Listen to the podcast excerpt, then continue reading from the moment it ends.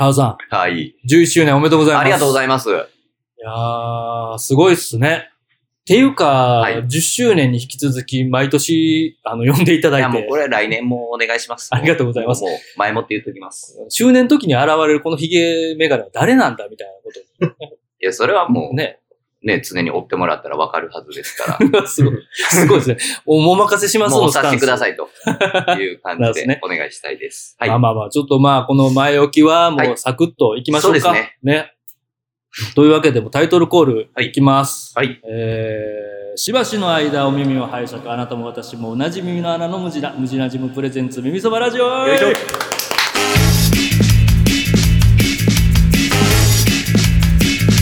はい。今回もお聞きくださりありがとうございます。お相手は私、ひげもととス、トラクトの原田です。よろしくお願いします。ということで、告知してた通り、はい今回は特別ゲスト、おえー、しかももう一人ね、参加いただけるということで、お二人、はい特別ゲストいます。えー、株式会社バトン代表、渡仁さん。はいそして、そのスタッフ、メンバー、小出さん、小出和明さんです。よろしくお願いします。よろしくお願いします。よろしくお願いします。今日はお呼びいただきありがとうございます。いやいやいやいや、光栄でございます。何回もね、ずっと出てください、出てください言うてたんですけどね。うんまあ弊社社長が。はいはい社。長が。僕もだからあれですよ。3対1の構図ですよ。現役のバトンメンバ、タイじー、対。バーサそうス。卒業生の部外者。毎年この時期だけ呼ばれる。呼ばれる、呼んでいただける私すごいけどスペシャルですね。はいですね。とりあえずじゃあお二人の、まずはいあの、ご紹介をはいさせていただきます。はい簡単にですけどね。はいえー渡仁さん。僕たちはまあ普通に渡さんってはい呼んでます。うん国産スニーカーブランド、ブルーオーバーを運営している株式会社バトンの代表です。はいで、えー今回参加してもらってる小出さん、小出和明さん。はい僕たちは眉間さんっていう。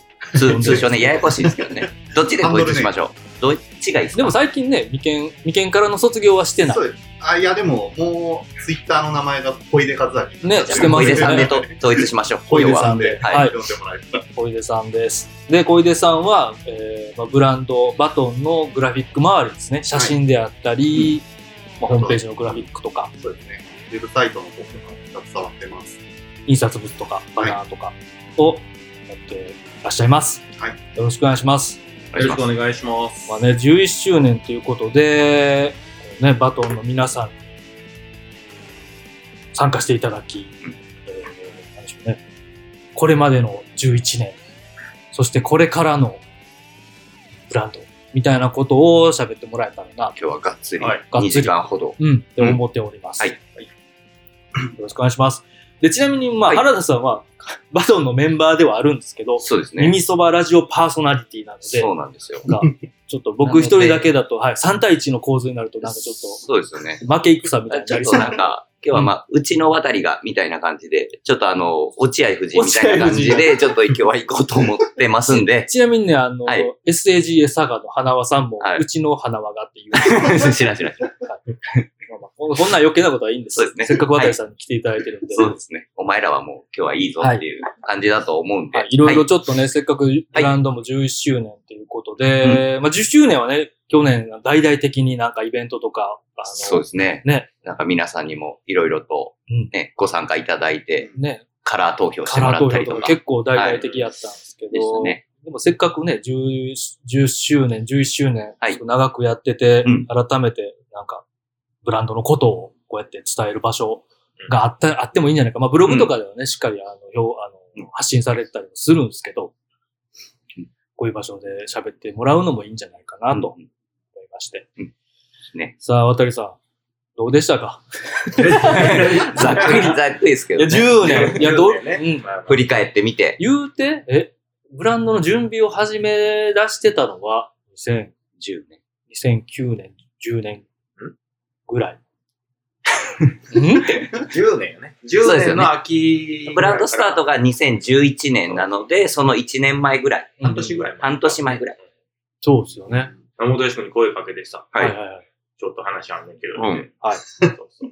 あれ、あの時は西宮のね、そうですね。どっかのいや、僕覚えてますよ。アクタ、あの、西、阪急西宮北口の北側にアクタの、はいえっ、と、中にある、今でもあるスターバックスですよ。スタバで。そうそう、スタバで。スターバックスで、そこを通るたびにいつも思い出すんですよ。いや、わかる。忘れてたよ。わかるわかる。うちの渡り忘れてました、お今。出た出た。早速出た。でちなみに僕、渡さんとは、えっ、と、友達の友達みたいな感じだったんですよね。なるほどで、なんか普通にファミコンとか、うんあの、当時ゲームセンター CX、有有野さん、良い子の有野さんがやってた、うん。あんなん見て僕たちファミコン世代、うん。スーファミ世代で、うん。その、僕の友達、大学の時同級生が、うん。その渡さんと、まあね、プロダクトデザインの、だからちょっと手伝いみたいなのしてたんですよね。うん。で、それを普通に遊びに行ってたんですよね、渡さんが。うん。ファミコンカセットをいっぱい持ってたりとかして。うん。だからなんかまあ面白いプロダクトデザイナーがいるっていう。うんねそ、その時にはもう独立して、プロダクトデザイナーとしてうん、就職、専門学校出て就職されて、独立した後やね。うんことっすよね。うん。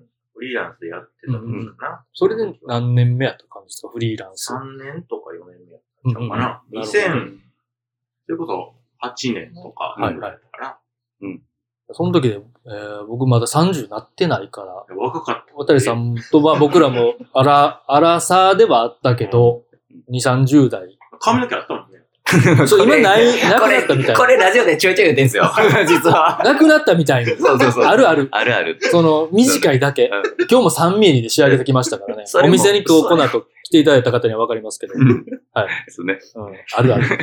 ですね。うんその、そもそもなんですけど、そのうん、ブルーオーバー、まあその、独立してプロダクトデザイナーをやってて、ブルーオーバーをやろうみたいなうん、その、きっかけというか、一番最初のきっかけ？そういうことですね。ね。まあ話さないためよね。まあまあね、今日はもうそれを話していかん、そこから紐解いていこうかっていう。紐解いていく。いこうかと。この後に及んでめんどくさくなったらダメですよ、喋る。え もうちょっと西の西宮の話する？ゲームの話する？そこ？まあ別に。あるゲームここあるよ。違う違う違う違う違う違う。バサラをやってる時にその話を歌っている。バサラとか、バサラとか言ってかもうややこしい、ほんまに。ね。ね、いや、そもそもそのブルーバーを立ち上げようって思ったそのきっかけというか、うんなんか、その辺。ね、せっかくやから。まあまあ、皆さんに。サクッとね。サクッとサクうんッと。はいまあその、プロダクトデザインっていうのは、はいまあ、なんていうのかな。製品？工業製品。えー工業製品とか、まあ、はい今そのプロダクトっていう言葉が結構、うん画面とか、ああ。あソフトそうですね。UI、ユーザーインターフェースとかも含みます、そこまで解釈がこう広がって。の方になんか今は行っちゃってるんだけど、うんあの、前はその、いわゆる僕らの40ぐらいの世代からソニーとかパナソニックとか、うんうんうん工業製品だね、CD とか、うん。MP3 とか、うん。iPod やったっけ？うんうん。ポットやね、うん最近の。カリカリカリって。そうそう。うんああいう、その、ものやね。うん。あれのデザインをしてた、それで、まあそういうデザイン事務所を勤めてて、うん辞めてうん、一人でやってたんやけど、やっぱりこういうプロダクトデザインっていう仕事って、お客さん、まあいわゆるクライアントっていうことじゃないけど、はいその、すごい大きい会社さん。うん。でそういうのって大体まあ、年にこういう計画立てて、うん来年こんなの出しましょうみたいな。うん例えばバーっていっぱいその中国とかいろんな海外で作って、うんいっぱい作られて、まあいい値段で、うんまあ安い値段でこう、買えるような状態にすると。で、それが結構毎年毎年どんどんどんどんこう、うん作られてはうん、えー売られて消えて、また新しく作ってみたい大量生な。産、うん大量消費っていう、いわゆる。うんで、そういうまあ仕事に携わってて、自分自身もご飯を食べさせてもらってたんだけど、うん。あの、まあやっぱりそれに対してちょっとこう、どうなんかなと。うん。うん。あの、まあ同時に日本っていう中で僕が仕事をしてるので、うん。工場さんなんかも結構回ってたよね。うん。で、その工場さんと話すると、まあややっぱりその、海外の方にいろいろ仕事が流れていっちゃって、はい。自分たちが、その、これからどうなっていくのかなっていうような声を、まあ、いろんなところで聞いたと。実際その工場の職人さんとか、そうそうそう。社長さんとか、社ね。長さんとか、うん生の現場の声ですね。うそうそう。んまあ、そういう背景があって、うんじゃあ自分は、その時フリーランスやったんで、うんまあ、大きなことはできないと。うんまあ、自分が今、携わった仕事の中で出会った人たち、あの、どういったことができるのかなっていうところで、うんじゃあ、自分みたいなちっちゃい単位でうん何かアクションを起こして、うん。で、自分たちの身近にいる、その工場さんとかのために何かできないかなっていうところで、まあ自分でそのものを作って売ろうという気持ちが、まあ、芽生えたというところかな。うんこれが本当に一番最初のきっかけ。うんうん。うん。うん20代ですよね。そうやね。後半30前、前前28ぐらいちゃうかな。三そうですよね。うんうん。で、まあそこでスニーカーっていうアイテム選んだわけですよね。まあねだからそこは何か、まあいろ、いろんな製品あるじゃないですか。ここはもう単純にスニーカーが好きっていううんしか言ってない。もう、うんやっぱりいろいろ考えたけど、うん僕はそのそうですよねいわゆる95年のエアマックス95世代、はいコンビドリ世代。はい。そうですね。うんスニーカーブームですねそうそうそううんスニーカーブームって何回か来てるけど、まあ僕はその時のうん。ブームにど真ん中に乗って。うん。まさに雑誌のブーンとかそうそうそう。読んでましたよね。そう単純にそれかな。うん。うん。なんかいろいろ考えたけど、あ50年。ああだこうだ。ああだこうだ。うん言われ、なんか言われるんよね、やっはいぱり。なんでスニーカーなんですか、うんでそれになんかいろいろ、ああだこうだ自分なりに理屈で考えたけど、うん。なんか、あんまりピンとこない。好きなんだなっていうのが一番やっぱ好きやねんやっぱ好きやねん。あの精神。やっぱ好きやねん。うん。なるほでも僕はね、こんだけ10年かけて、やっぱり好きっていうのはやっぱ重、重いですよ。うんなんかすよより説得力がある気はしど。ますけどね。うんやっぱ好きの力は強いなと思いますけどね。うん家だって行った時とかもなんかデッドストックのスニーカー、なんか同じ色2色とか持ってたり、いや好きじゃないとそんなんしないでしょって思いましたしね。実際なんか特に、特にこう、まあ、決めにくいと思うんですけど、はい思い入れの。そんなん聞くんや。え、今なんかラジオっぽくてよくないですかえ？いや、さ、いや、僕も聞かれたらめっちゃ困るんですけど。困るよな。うん今、今日の気分、うん今日の気分。今日の気分。うん。今日の気分。今こう言われてパッと思いついたはい。そう。えっとね、高校の時に、うん高1か高2に履いてたのかな。あのうん、ナイキの。エアズーム LWP。エアズーム WP。ちょっとこれ皆さん検索してください。エアズーム WP。え、あれめっちゃなんか、どんなタイプっすか？えランニングシューズ。ランニングめっちゃ軽いんよ。あれえよかったな。最近ってこれこれ最近のやつですよね復刻したん。はははえ、これそこは、そこキキムジョン分厚いやつじゃなくて、あ、え？エアズーム L LWP。LWP。紫とか。はいはい。あ、あ、これの、あ、これかな。はいはいはい。あ、かっこいいかっこいい。最高、最高ガンダム。最高ガンダムみたい これめっちゃ軽いな。。最高ガンダムみたいなかっこいいえーなこれ高校生の時にえ？高校生の高校生時に履いていたんですか？えー。僕高校生の時のお気に入りはエアフォースバンです。おしゃれ。聞いてないベベルクロ付き。聞いてないです。せっかくだからみんなの言ラジオっぽくてよくないですか？いや、花くんないそうそうそうそう。え自分っすか？はい自分は、なんか、結局みんなスニーカー好きでね、ここにいる感じありますからね。あれですかね。いや、ズームフライとかな。ズームフライなんかズーム率高ないあの、でっかい目玉のやつ。目玉のやつ。ああれ、まだ盗まれたんですよ。あの、体育館、体育館であの、なんか、あるじゃないですか。あの、いっぱい集まって。あれあれあれるよな。あれ、あの時盗まれたんですよ、ね。盗まれるわ。ちなみにそうですね、原田さんはあの、バス、バスケットボーラーですもんね。あ、そうです、そうです。バッシュ。バッシュ。自分はどっちかっていうとランニングよりバッシュ。はいはい。はい。これこれ懐かしいな。これさん、高校の時に入ってたんですか？高校の思い出がないやいや、ちょっ前提条と、やめよう、やめよう。脱線した。脱線した危ない危ないそれは、これ分かってて振ってるし。違う違う違う。しかも、なんやろ、好きなスニーカーはやったのに、高校の時に入った時とかにいつの間にか質問変わってて、用意してたやつをね、答えを奪われる感じ。すいません、失礼しまししかもいやでもせっかく答えた多分、あんまりスニーカー文化に触れてなかったの。た。そこまで世代もね、この4人の中でだ、から、一世代。なんかそのエアマックス狩りとか。みたいなのを、なんかツナイト2で特集してた。トゥーライト2。ねもうちなみにこれ全員アラウンド40のおじさんたちが喋ってるから、下と言っても。わからない時はググ、ググっていただいてっていうス感じ。ニーカーに興味出たのが、本当にブルーオーバーを見た時に初めて、うん。こう、この靴が欲しいと思って買ったぐらいの。そうよね。だって小家さんはそう、プロダクト、そのブローバーの製品を見て、なんだこれは、みたいな感じで、東京のね、そうですねえーお店で、堀井くんがやいたお店で、うん。見て。だから日本製っていうことも知らなかったし、どういう背景があるのかも知らないまんま、うんうんうんうん。一目惚れで買って、今なぜかここにいるっていう状態なので。かれこれね、会社に、初めはね、お店でですねえー入ってもらって、ストラクトの方でやらせてもらってて、でも7年ぐらいなのかああ、そんななりますか。な。はい。そうですか。ねなるほどまあでもやっぱスキャネンで始められて、え。うんで、実際、そのやってみて、なんかこう思うところというか、うんうん。まあ10年、11年、うん。まあその国内の、まあ、工場さんとかに何かこう力になれたらっていうので、実際まあ、エイヤーで始めてみて、うん。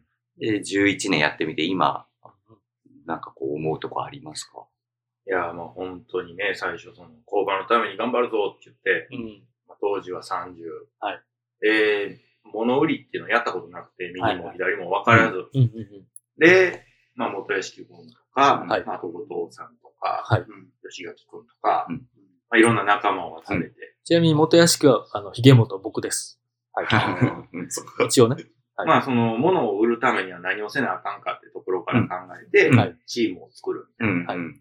で、えー、ブローバーというブランドを立ち上げてスタートしたと。うん。うん。で、いろいろ、大場さんとかにもすごい協力はしていただいたっていうのは事実。うん本当にこのものを作って売るっていうのは一人じゃ無理で、う。うんん。何人もの人がこう関わってね、うんえー、お金を生み出していくっていうような、うん。まあ、そういうことだと。で、これがまあ10年経って、うん。いろんな工場さんとか、うん。いろんな経営者さんとか、うん職人さんっていうのはもう正直ありました。うん。で、まあ、こういう場なんですけど、やっぱり、最初に思っていた純粋なうん。工場を救うう。気持ちだけじゃやっぱ無理だなうんっ。ていうのは今思う。率直に11年やって。率直に。うん。それは、うんあの、気持ちとしてはまあ、それが実現できればいいけど、うん現実問題としてうん、やっぱり理想だけじゃ無理だっていうのは気づかされた。うん。これは、まあ、この10年かけて、うんようやく、うん。まあ、分かったことかなっていう。ち、ちなみに、ど、どういうところが、なんかその、理想だけじゃ厳しかった。言える範囲で言える範囲で、あれですけどう。まく、うまく話せなかったらフォロー入れてね。あ、まあ、全然全然全然全然。うーん。変なこと言ったら、まあ生放送載ってますけど、ポッドキャストはカットできます。まあ、この生放送聞いていただいてる、まあ、で、そうですね。せっかくやから。はいいはい。まあ、うんちょっと突っ込んだ話もさせてもらいますけど、うんはいその、まあ、僕たちがそのものづくりに対して抱いてた。理想っていうのが、うんはい。それは、例えばメイドインジャパンに対しての、うんいいよねっていう気持ち。うんこれは多分、今僕らのグローバーを買ってくださってるお客様にもやっぱり少なからずあるだろうと思います。はい。ただ、現実はどうなのかっていうところですよね。はい。うん。実際この靴を買っていただいてるお客様っていうのが、うん。まあ30、40、まあ若い子もいますけど、うんはい。で、実際作ってる人、うん年齢はうん70、80。まずこれが現実。で、うん。70、80の人たちっていうのは、まあ往々にして、えーその人がうん20ぐらいの時から、はいまあ50年、はい。60年その業界でずっと靴を作ってるっていう。うんでこれとてもすごいいい話だと僕は思ってます。でも、現実としたら、はい。この方たちは、まあ、年金っていうのを、まあ、受給されてたりするわはいけですよね。はいはいで、この年金を受給することで何ができるかっていうと、案件に対して、はい価格を下げれるってことです。ああ。これは。本人たちが望む、望まない別で、はい。そういうふうになっちゃってる。うんそれは、要は、物売りというか、はいまあ、この業界なのか、はいあの、まあそういう仕組みになっちゃった。うん。製造業うん。価格競争とかですかね。価格競争っていう、いわゆる価格競争からの流れで、うん。えっと、ちょっとややこしい話になっちゃいますけど、まあまあまあその、物を作って売るまでにいろんなその、セクションがあって、まあ。はい。で、工場から、いわゆるお店に並ぶまでにいろんな、この中間業者っていうのが挟まってると。はい。はい。で、物が売れてた時代っていうのは、うんその、小売さんに卸してる卸業者さんっていうのがいて、うんはい。まあ、その人が、うんまあ価格だったり数だったりっていうぐらい力を持ってた。うん売れてた時代は。うんうん物が売れてたら、1個あたり安くしてよっていう話を購買にする。はい。同時に、その小売さんに対してお、店に対してですね。はいあお店に対して、やっぱりこう、どんどん売れた、売りたいから値段を下げていくような形が出てくると。うんってなってくると、その下がったしわ寄せはどこに行くかっていうと、うん工場さんに行くってことだよね。うん。まあ、どんどん上流の方に負担がかかってくる。これが、その、今の70、80の人たちがはい辿ってた中にはい、ずーっと継続してあったと。うんはいまあ特に日本がゆ豊かやった時代、うんうんこれが当たり前に毎年行われてて、どんどん値段が下がる。うん。どんどんその、工賃に対しての金額を下げられていってたんだ。はいでも数が動いてたから、我慢できた。うん。うん。まあ、一個あたりは安く作るけど、ある程度の量があったから、まあ合計ではまあまあ、まあまあいいかな。うん。かな。それがガサッとなくなってしまうよりかは、みたいな。うん。まあ、それもね、悪循環な気がしますけど。悪循環ではあると。うんうん。でも、ここ最近日本のその、はい流れていくと、はいまあどうしてもその国の豊かさっていうのが減ってきて、うん。物が売れないっていうのも事実。うん。あると。うんそしたら、その、間に立ってる問屋さんの数がうん、減ら、発注が減るってことでね。うん。はいあのお店さんが売れないから、そのはい、売れないとオーダーが来ない。う。うんオーダーが来ないと作らない数が減って。うんでも、じゃあ1個あたりの工賃が上がるかって上がらない。うんこの状態が起こってると。そもそも。うんでもさっきの年金で生活はできちゃう。っていうのがうん、今度か、連関係して、うんはい。はい。まあ、片方で年齢が重ねることにそういう年金が受給できる。うん。はい。で、単価は低いけど、うんまあ、なんとかやっていける。うん。だから、これが続いちゃってる状態。うん。良くも悪くも。うんこれを、まあ、良くも悪くもやと思う。うんそうですよね。うんうん。でもその年金が受注できる世代の人は、まあそうやって続けることはできるじゃないですか。うんただ、若い人はなれないですよね。まあ年金まだ受けられない人たちっていうのは。ん。でも悲惨な状態やと思う。うん。思うじゃないな。悲惨な状態。状態これは完全に生きれる。うん。なう。うんなう。だから、まあ、やっぱりその、10年前のうん思ってた希望とか理想っていうのは、うん。そこが抜け出たよね。うん。現場はこんなにもお金が回ってない世界なのか。うん。うんまあ逆逆に言うとやらないと分からなかったっていうか、まあ未未認知やったってことですよね。なんまあか、そうやね。実際そういう状態やったとか、うんなんかやればちょ外っとでも、なかなか。うんやればちょっとでもなんなんとか良くなるのかとかも思ったけど、根が深いなみたいなことですよねうん。俺一人の、なんか頑張りではどうしようもなくないみたいなう、ん。その原因っていうか因子が多すぎて。極端に言うと多分その、日本の構造自体を変えない限りはそうそうそうそう。レベルの話になってくる、レベルの話やと思いますね。うんなるほど。うっていうのがまあ10年。その工場に対して目を向けて、うん。まあ理解というか、ははい。あの自分自身がもう肌感としてね、うん。あの、経験したことかなとは思いますね。うん。そんな中、そういううんね、工場の職人さんとか人たちと、えー言うて一緒にやってきたという感じですよね。うんいやでもほんま潰れたとこもあるよ。まあまあまあ、それはね、本当に。ううんん。まあなんか。ね、さっきも豊かになったとかもありますけど、やっぱその、いろんなブランド、なんか種類が増えた感じですよね。うん。昔やったら、なんだろう、こう、靴はこことか、なんかジャンルも、うんこう、種類もへ少なかったですけど、ね、資本主義やからみんなこうね、自分たち各々で、なんかブランドをたくさん立ち上げたり、うん。別にファッション、アパレルに限らずですけど、えーね、多様性と一緒で、それが増えたから、うん。なんだろう、分散して、それは受注もちょろちょろになったり、うんいっぺんにガッと作っても売れないみたいなことになってきたと思うんで。まあでも今、その、はいこの10年の中で、うんさっきはちょっとネガティブな話はなったけど、はい。まあ、なんていうのかな、この希望じゃないですけど、はいあのいわゆる僕が言ったその文脈うん。じゃないところから、うん新しいその、まあ、靴に携わってるうん業種うん。の人たちで若い人がうん会社を作るみたいな、うんそういう流れも、一方で。うん。今は。そうそう。これはすごい僕にとってうん希望だなと。うんうんここ数年の話ですか？いや、ここ数年やと思う。えあの、その、言うようにビジネスのモデル、ビジネスモデルって言われてるのを、はい根本から変える。うんあとは、その、しがらみがない。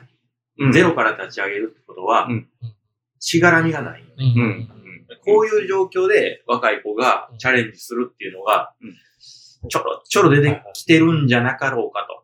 いいわゆるしがらみっていうのは、なんかメーカーと問屋さんと、そうそうそうそうあの工場うと、んみたいなまあそういうことですよね。本屋さんに今まで食わしてもらってたから、うんやっぱりそこに背くような行為はできないっていう工場さんって結構多いよね。うん。まあまあ人情の世界まあ人情はですから、まあそう、それが悪い悪とも思わないですけど、仕組みの問題です。そうそうそう、まあ文化とか歴史がそうやったしっていうところで、悪でもないとも思いますし。実際なんか、お会いしたな人とかでそういう、まあ、具体的な、なんかあったりするんですか？ね。ここ最近で一番インパクトあったのは、はい。えっとね、まあ、ちょっと別ブランド、うんあの自分たちの別ブランドうんのワンダーバゲージっていうブランドで、はいカバンのブランドね。そうそう、カバンのブランドなんですけど、まあ、そこで手袋、うんえー、去年の年末かな、はいうんリリースしたんだけど、うんはい。そこの革を、うん あの、作ってもらった、はい。瀬戸内レザーさん。はい。はい。はい。あの、洗える。そうそう、レザーを洗えるレザーっていう。でそこの、タンナーさんなんだけど、革屋さん。タンナーさんっていうのはあれですね。革をなめす工場の。はい革屋さんっていうと、はいえー一般的にはうん、革を売る。うんうんで、今言った瀬戸内レザーさんっていうのはタンナーさん。うんこれは革をなめす。はい作る。そうそうそう。で、このタンナーさんが、うんえー革問屋さんに商品を売る。うんはいで、革屋さんが、えっと、なんていうのかな、ブランドやってる。メーカーとか。メーカー、メーカー、ブランドに売るっていう流れなんやけど、はい。瀬戸内レザーさんっていうのは、本来タンナーさんって表に出てこない。うん、うん、うんでも彼らはそのしがらみもないし、うん。うん自分たちで直接、えーエンドユーザーさん、いわゆる、う一般消費者の方にも売るし、うんはい電熱のブランドにも売るしってうんいう。うんしかも、えっと、皮をなめすっていうサービスをやってる。うん。うんこれってちょっと分かりにくい話だけど、うんはい。一般的に言うと、はいえっ、と、皮が欲しいなと思ったら、は皮問屋さんに言うしかないよね。うんはい。うん。うんほんなら、革屋さんですね、さっきの。革屋さんが、はいえーうちはこんだけ皮ありますと。うんうんこの、こんだけの色ありますと。うんうんで、そこから1枚買うとかうん。ね、うん。10枚買うとか。うん。でそこ10枚買うたらちょっと安くしましょうとか。うんはいはい。そういうことなんやけど、うんそこにあるやつを在庫から選ぶそうそう。いわゆる在庫っていうやつやね。そうですよね。でもその瀬戸内レザーさんっていうのは、その問屋機能も持たしてるという感覚かな。作りながら、うん。問屋機能も持ってるそう。で、こういう新しい形ではいタンナーをやってると。誰がやってんねんってなったら、今30ならない若い子2人へがや20上げた。ー。20へーすごい。すごいなと思って。うんすごいですね。正直この川のタンナーさんなんかめちゃくちゃ古い業界で、そうですよねもう全然その若返りがない。うんえー新規参入しにくそうなイメージが。あります。うんそんな中でその、飛び込んだそのチャレンジのそうですね気。持ちってすごいなっていうのは、ちょっとここ最近は、わ、すごい人たちが出てきたなっていう。うん自分たちで勉強しはって、えっとね、その、井上君っていうはいはいはい。立ち上げた一人の代代表の方代表の方がう、んまあ、あの、現状もその、旦那さんに勤めてて、ああ、なるほど、なるほど。勤めながら別で立ち上げるっていうまあ、感じかな。その自分の、そうそう。まあ、修行というか、技術、知識を活かして、その会社とはまた別の、こういうこともできるんじゃないかっていうアイデアをもとに、みたいな感じですかね。ええーまあでもその形でいいかなっていう。ああ、ーまあそこででもなんか、、うんまあ、革業界とのパイプは、もう、あるし。持ちながらうん、で、自分でそういう、これからこうした方がいいんじゃないかっていう形でやってるってことですね。なんか会社を立ち上げて、その、うん。拡大していく、なんてい機会っていうのは今増えてると思うよね。はいいろんな手法で外に向けて発信できるから。う。うんんそうですね、ネットで。そうそうそう。ネットもそうだし、クラウドファンディングもそうだし、あそうですね。いろんな方法で自分たちのやってることを世に伝えて、うん広げていくっていうのが、まあ、昔よりかは、そうですね。が格段に良くなる。前までだったら、その、問屋さんに物を卸して、お店に出てって、そのお店で知るしかできなかったっていうことですよね。そうそうですね。そういう構造がうん、やっぱりこの数年で劇的に変わってる。そうですね。まあ、それこそメディアだって一緒やと思うけど、こうやってラジオ。これ自分たちで発信できるっていうのも、そういうことだと思うんで、本屋さんにね、物だけあったら、そこに込められてるその思いとか、うん。その共感みたいなメッセージを伝えられないですけど、うん。ね、クラウドファンディングとかこういうポッドキャストとかは、うん。そういう結構ね、コアな、なんで始めたのか、みたいなことまでしっかり伝えられるので、うん大事ですよね。うん。なるほど。そうなんですよね。この辺がやっぱりうん、ここ最近あったうん、すごいなって思ううん。工場さんというか、まあ、いわゆる作る側のね、上流側うのんことで希望だなと思うことかな。一つそういう今後生き残り方みたいなんで言うと、そこが、まあ一つ方法ってなるんですかね。そういう意味では。そうそういいううチャレンジしてる若い、あの、作り手さんとかうと、んやっぱりつながって、うん。あの、まあ、自分たちのブランドも含めて、うん。どうしたら生き残っていけるかっていうのは考えたいなとは思ってるかな。うんうんうんうん大幅な、大幅なっていうか、まあゲームチェンジというか、みたいな感じなんですかもう起こってるし、あうん。の、なんていうのかな、その、い嫌顔にもじゃないけど、うん。そこに変化をうん自分たちもしないといけない。うん今まであった、その、生産のプロセス、サプライチェーンのうん流れだけでうんやっていけないはずなのでうん、ここ本当にこの数年、2年ぐらいで起こった天才はいろんなコロナ禍ですね。っていう、いわゆるコロナっていう中で、いやっぱりその物の買われ方も劇的に変わったし、うん買う側の気持ちも変わったと。これはもう本当に今、僕たちが仕事、ビジネスをしててうん感じること。ですね。うんっていうのをやっぱり、まず受け入れた上で、うん自分たちも変わらないといけない。今までの見方っていうのは、うん。それはもうこの10年やけど、残りの2年があまりにもいい 確かに。そうですね。ギュッとなってる感じですよねもう激。進化すごいよね。しかも割とクイックに変化を嫌がおうにも求められるというか、そうですよねいや、しないともうほんまに終わっちゃうぜみたいなことですよね。ましてやね、またウクライナ、ロシア情勢で、ね、原価が、いろんな原材料上がってたりとかもありますし。その前からなんかうっす、うっすらというかみんなまあ肌感覚ではこう感じてたところがもうはっきりしたみたいな、その2年でみたいな感覚ではありますよね。どこがでかかったですか？この2年で。何が具体的に言うと大きく変わ変えました？変わりました？放送やからあれだけ生放送やからあれ。え、こう、俺そんな聞きにくいこと聞いてもうたど。いや、やっぱ、卸っていう場所を、僕たちの会社で、はい。えっと、まあ、ブローバー、まあ今日は一応ブローバーの話はするけど、まあ会社としたらいろんなところに商品を売ったりしてると。そうですね。ものをで作って。で、まあ、ストラクトはいわゆる小売りっていう、うん直接お客さんが足を運んで買ってもらうところなんだけど、はいはいその、卸売りっていう場所があって、はいこれは僕たちがはいお店先さんにはい商品を卸す。うんうんうん。それを、まあ、上代、あの、定価から、はいいくらか安い形でうん、納めさせてもらうんだけど、もうそこが劇的に下がった。卸、卸値で、えー注文を、注文数が下がった。お店からいただいて、まあ、ぶっちゃけそうですよね。だって、まあ買い物に行けなくなっちゃったり。うんお店側も開けられへんかったりあの、と百貨か。店とかモールを閉めなさいっていうオフレ。うん。そうですよね。うんほんまに、1、2ヶ月とか。で、まあ、このね、その後定期的にマンボウやら、うんなんやらで。でも潰れんちゃうかな思ったもんな、2年前の。うん。なんか謎のウイルス出てきたね。2020、うん2020流行り病ね。ですね流行り病ね終わるんちゃうかなと思って。ちなみに僕もね、そのお店を担当させてもらってたからわかりますけど、しかもその、なんか、ネットで買えるもんは売れたみたいなんで、うんね、逆に景気みたいな話があったんですけど、ん靴はネットでやっぱどうしてもなかなか、しかも外に出るもんですしね。そう、買いにくい。履いてから決めたいって未だに、ね、昔から比べたらまだネットで靴買う人も、昔に比べたら増えた言うてもって感じですもんね。確かに履いていくとこない、着ていくとこないって、よう店頭でもお客さん言いますもんね。うん買ったところでみたいなのね。そうですよねく聞きますよ。ほんまに。うん。よくぞ11周年。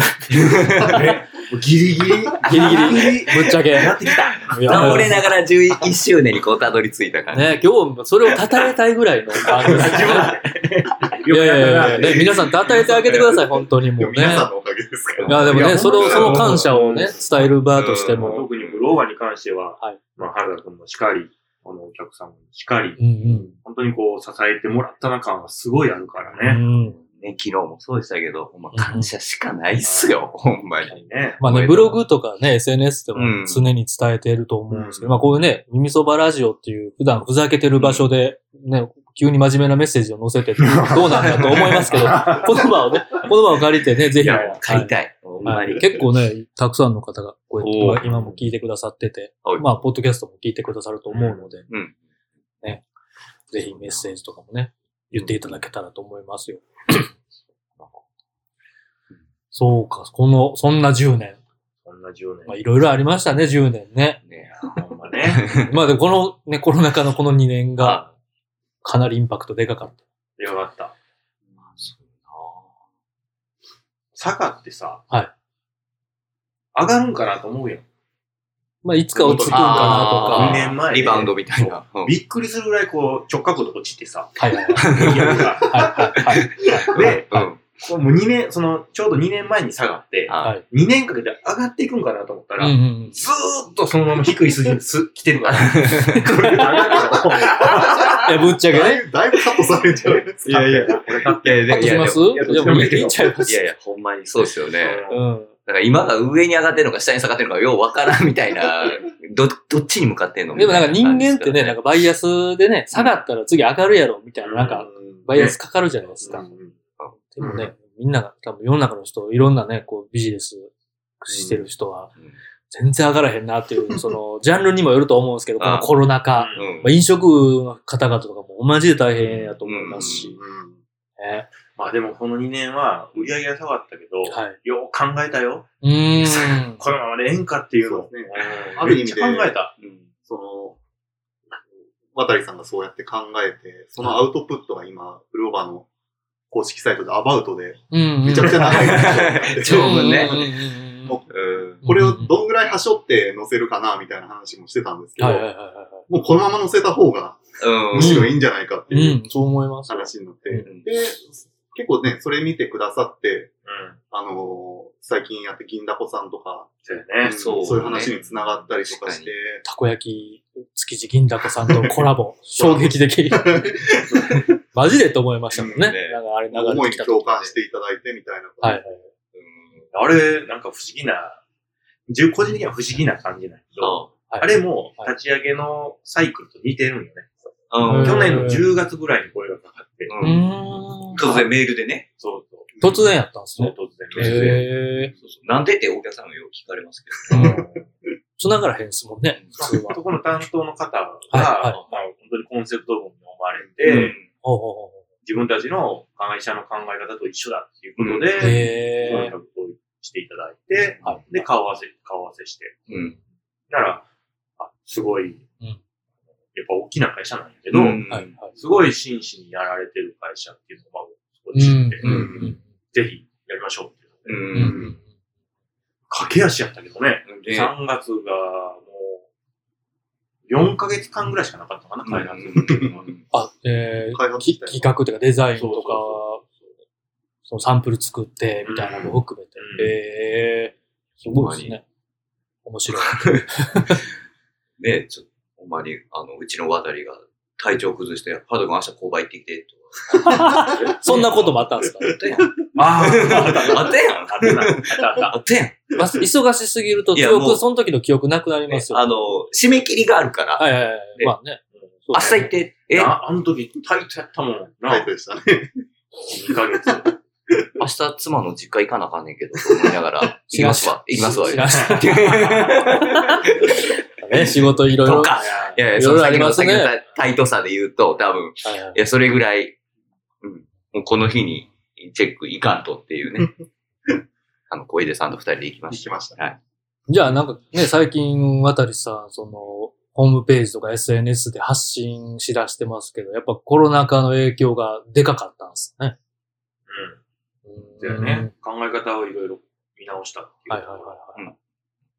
まあ、その結果、みんな、まあ、みんなっていうのは、社内のはい原田君しかり、小出さんしかり、はいはい。渡り何言ってんねんみたいなうん。ふうに思われたんかなとも思いながら。どうでした？いや、自分、何言ってんだと思いや、いました？自分は全然なかったっすね、そこに関しては。そうだなと思いました。ちょうどなんか同じタイミングで、それこそね、今このラジオのきっかけでもあると思うんですけど、音声メディアとか自分もハマってたりとか、うんまあそれこそ、えっと、内緒みたいな、まあそれは仕事もそうだし、自分の人生自分40回ってを、あれですかね。自分を顧みる。みたいな、内内省まあ内省時間もちょっとできたりとか、はいはい。まあだって原田君なんかお店担当やから、うん閉めなあかんとかね。次回に続く。